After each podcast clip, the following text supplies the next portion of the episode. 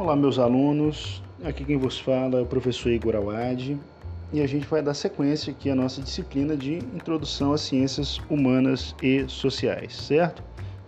Então, hoje eu queria falar com vocês aqui, seguindo a linha da definição proposta pelo livro da Eva Maria Lacatos e Marina de Andrade Marconi, agora dando o nome completo das autoras, né? É, eu queria dizer para vocês, retomar um pouco a ideia lá da divisão das ciências sociais. A gente viu que as ciências sociais, a gente já conseguiu situar nossa disciplina dentro do campo das, das ciências, né? As ciências sociais, é, a gente viu que tem várias ciências sociais, né? É, dentre elas aí o direito, a antropologia cultural, a economia, a política, a psicologia social e a sociologia. A gente viu que a nossa ciência social aqui, no caso, é fundamentalmente a sociologia e vimos em que, que ela se diferencia das demais, qual seja o objeto. As, o objeto da sociologia são as relações sociais, né, as formas de associação e de uma forma geral, né, de uma forma geral. Então, é, essa é, esse é o, é o, grande barato, esse é o grande objeto, esse é o nicho. Essa é a, como vamos dizer assim, numa linguagem mais é, popular, essa, essa é a praia da sociologia, né? Então, dentro, né, a gente indo do nível macro para o nível micro, nós temos o conhecimento, dentro do conhecimento a gente tem o conhecimento científico, dentro do conhecimento científico a gente tem as ciências sociais, dentro das ciências sociais a gente tem a sociologia, agora dentro da sociologia a gente tem algumas subdivisões. E eu queria falar sobre elas um pouquinho para vocês hoje. Nós temos aqui, segundo Lacatos, a sociologia sistemática, que ela procura explicar a ordem existente nas relações dos fenômenos sociais através de condições, fatores e efeitos que operam em campo ahistórico. Então, aqui, é, a sociologia sistemática ela vai abstrair os aspectos contingentes da história e tentar pegar uma um, tentar analisar a sociedade a partir de categorias que são assim estruturais, vamos dizer assim, são são independem das contingências históricas. Por exemplo, é, as noções de interação e ação social, processos sociais de grupos sociais, processos de instituições. Isso independe da, do grupo A, B ou C, da instituição A, B ou C. A sociedade ela se estrutura assim, né? Ela, ela, ela, ela, ela se organiza de maneira sistemática assim através de instituições. Por exemplo, né? Você consegue pensar a sociedade sem instituições? Não. Então, como é que se dá o processo de formação de instituições em sociedade? Então, isso é extremamente interessante, né? Sociologia descritiva, seguindo aqui, então temos sociologia sistemática descritiva, que investiga os fenômenos sociais a partir do plano da sua manifestação concreta.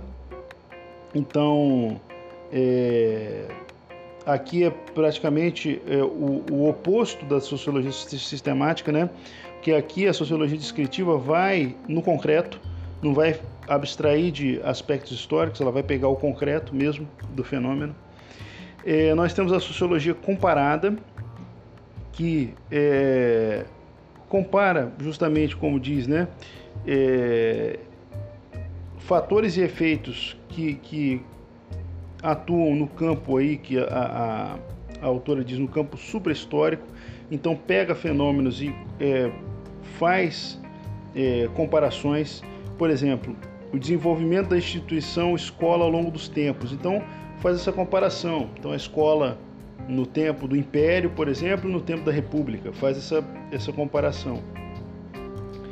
É, e também, além de comparar em, do, do ponto de vista temporal, pode se compara, é, pode fazer a comparação do ponto de vista espacial. Então, o exemplo que a Lacatos coloca aqui é o estudo do, do cooperativismo no Brasil e em Israel. A gente pode fazer essa, ter esse, esse plano de comparação.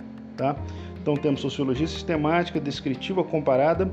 É, nós temos também a sociologia diferencial, que aí sim ela também ali aproximando um pouco da descritiva, ela vai procurar né, é, explicar os fenômenos sociais a partir de fatores históricos. Né? Então, se a sociologia sistemática abstrai de fatores históricos, a sociologia diferencial ela vai justamente fazer é, a análise a partir das características específicas históricas daquele povo, daquele grupo ali estudado. Né? É, é sociologia aplicada, que consiste aqui na, na, na própria descrição da autora. Vou ler aqui ipsis literis para vocês. Investigação especial dos problemas sociais e dos problemas possíveis que eles comportarem ou das modalidades de intervenção racional que forem admitidas pela sociedade. Então, é justamente é, estudar a aplicação e o impacto da aplicação de certas medidas na sociedade. E, finalmente, a sociologia geral ou teórica, que aí examina os fundamentos lógicos da explanação sociológica. Então, é, a sociologia teórica ela vai justamente investigar os instrumentos de investigação das demais sociologias. É a sociologia teórica que é o nosso objeto aqui de é, estudo, né? Sociologia geral ou teórica. É isso que a gente vai fazer. Nós não vamos fazer pesquisa de campo, nós não vamos fazer. É, nós não vamos fazer. Sociologia comparada a gente pode até fazer, mas é, nós não vamos fazer sociologia.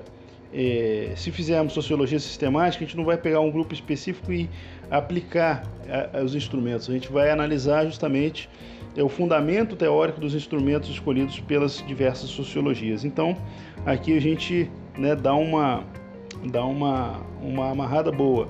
Então, fizemos aí a movimentação do conhecimento geral para o conhecimento científico, dentro do conhecimento científico, as ciências sociais, dentro das ciências sociais, a sociologia e dentro da sociologia, a sociologia geral ou teórica. Tá certo?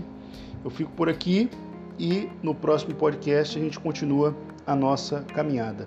Fiquem com Deus e até o nosso próximo encontro.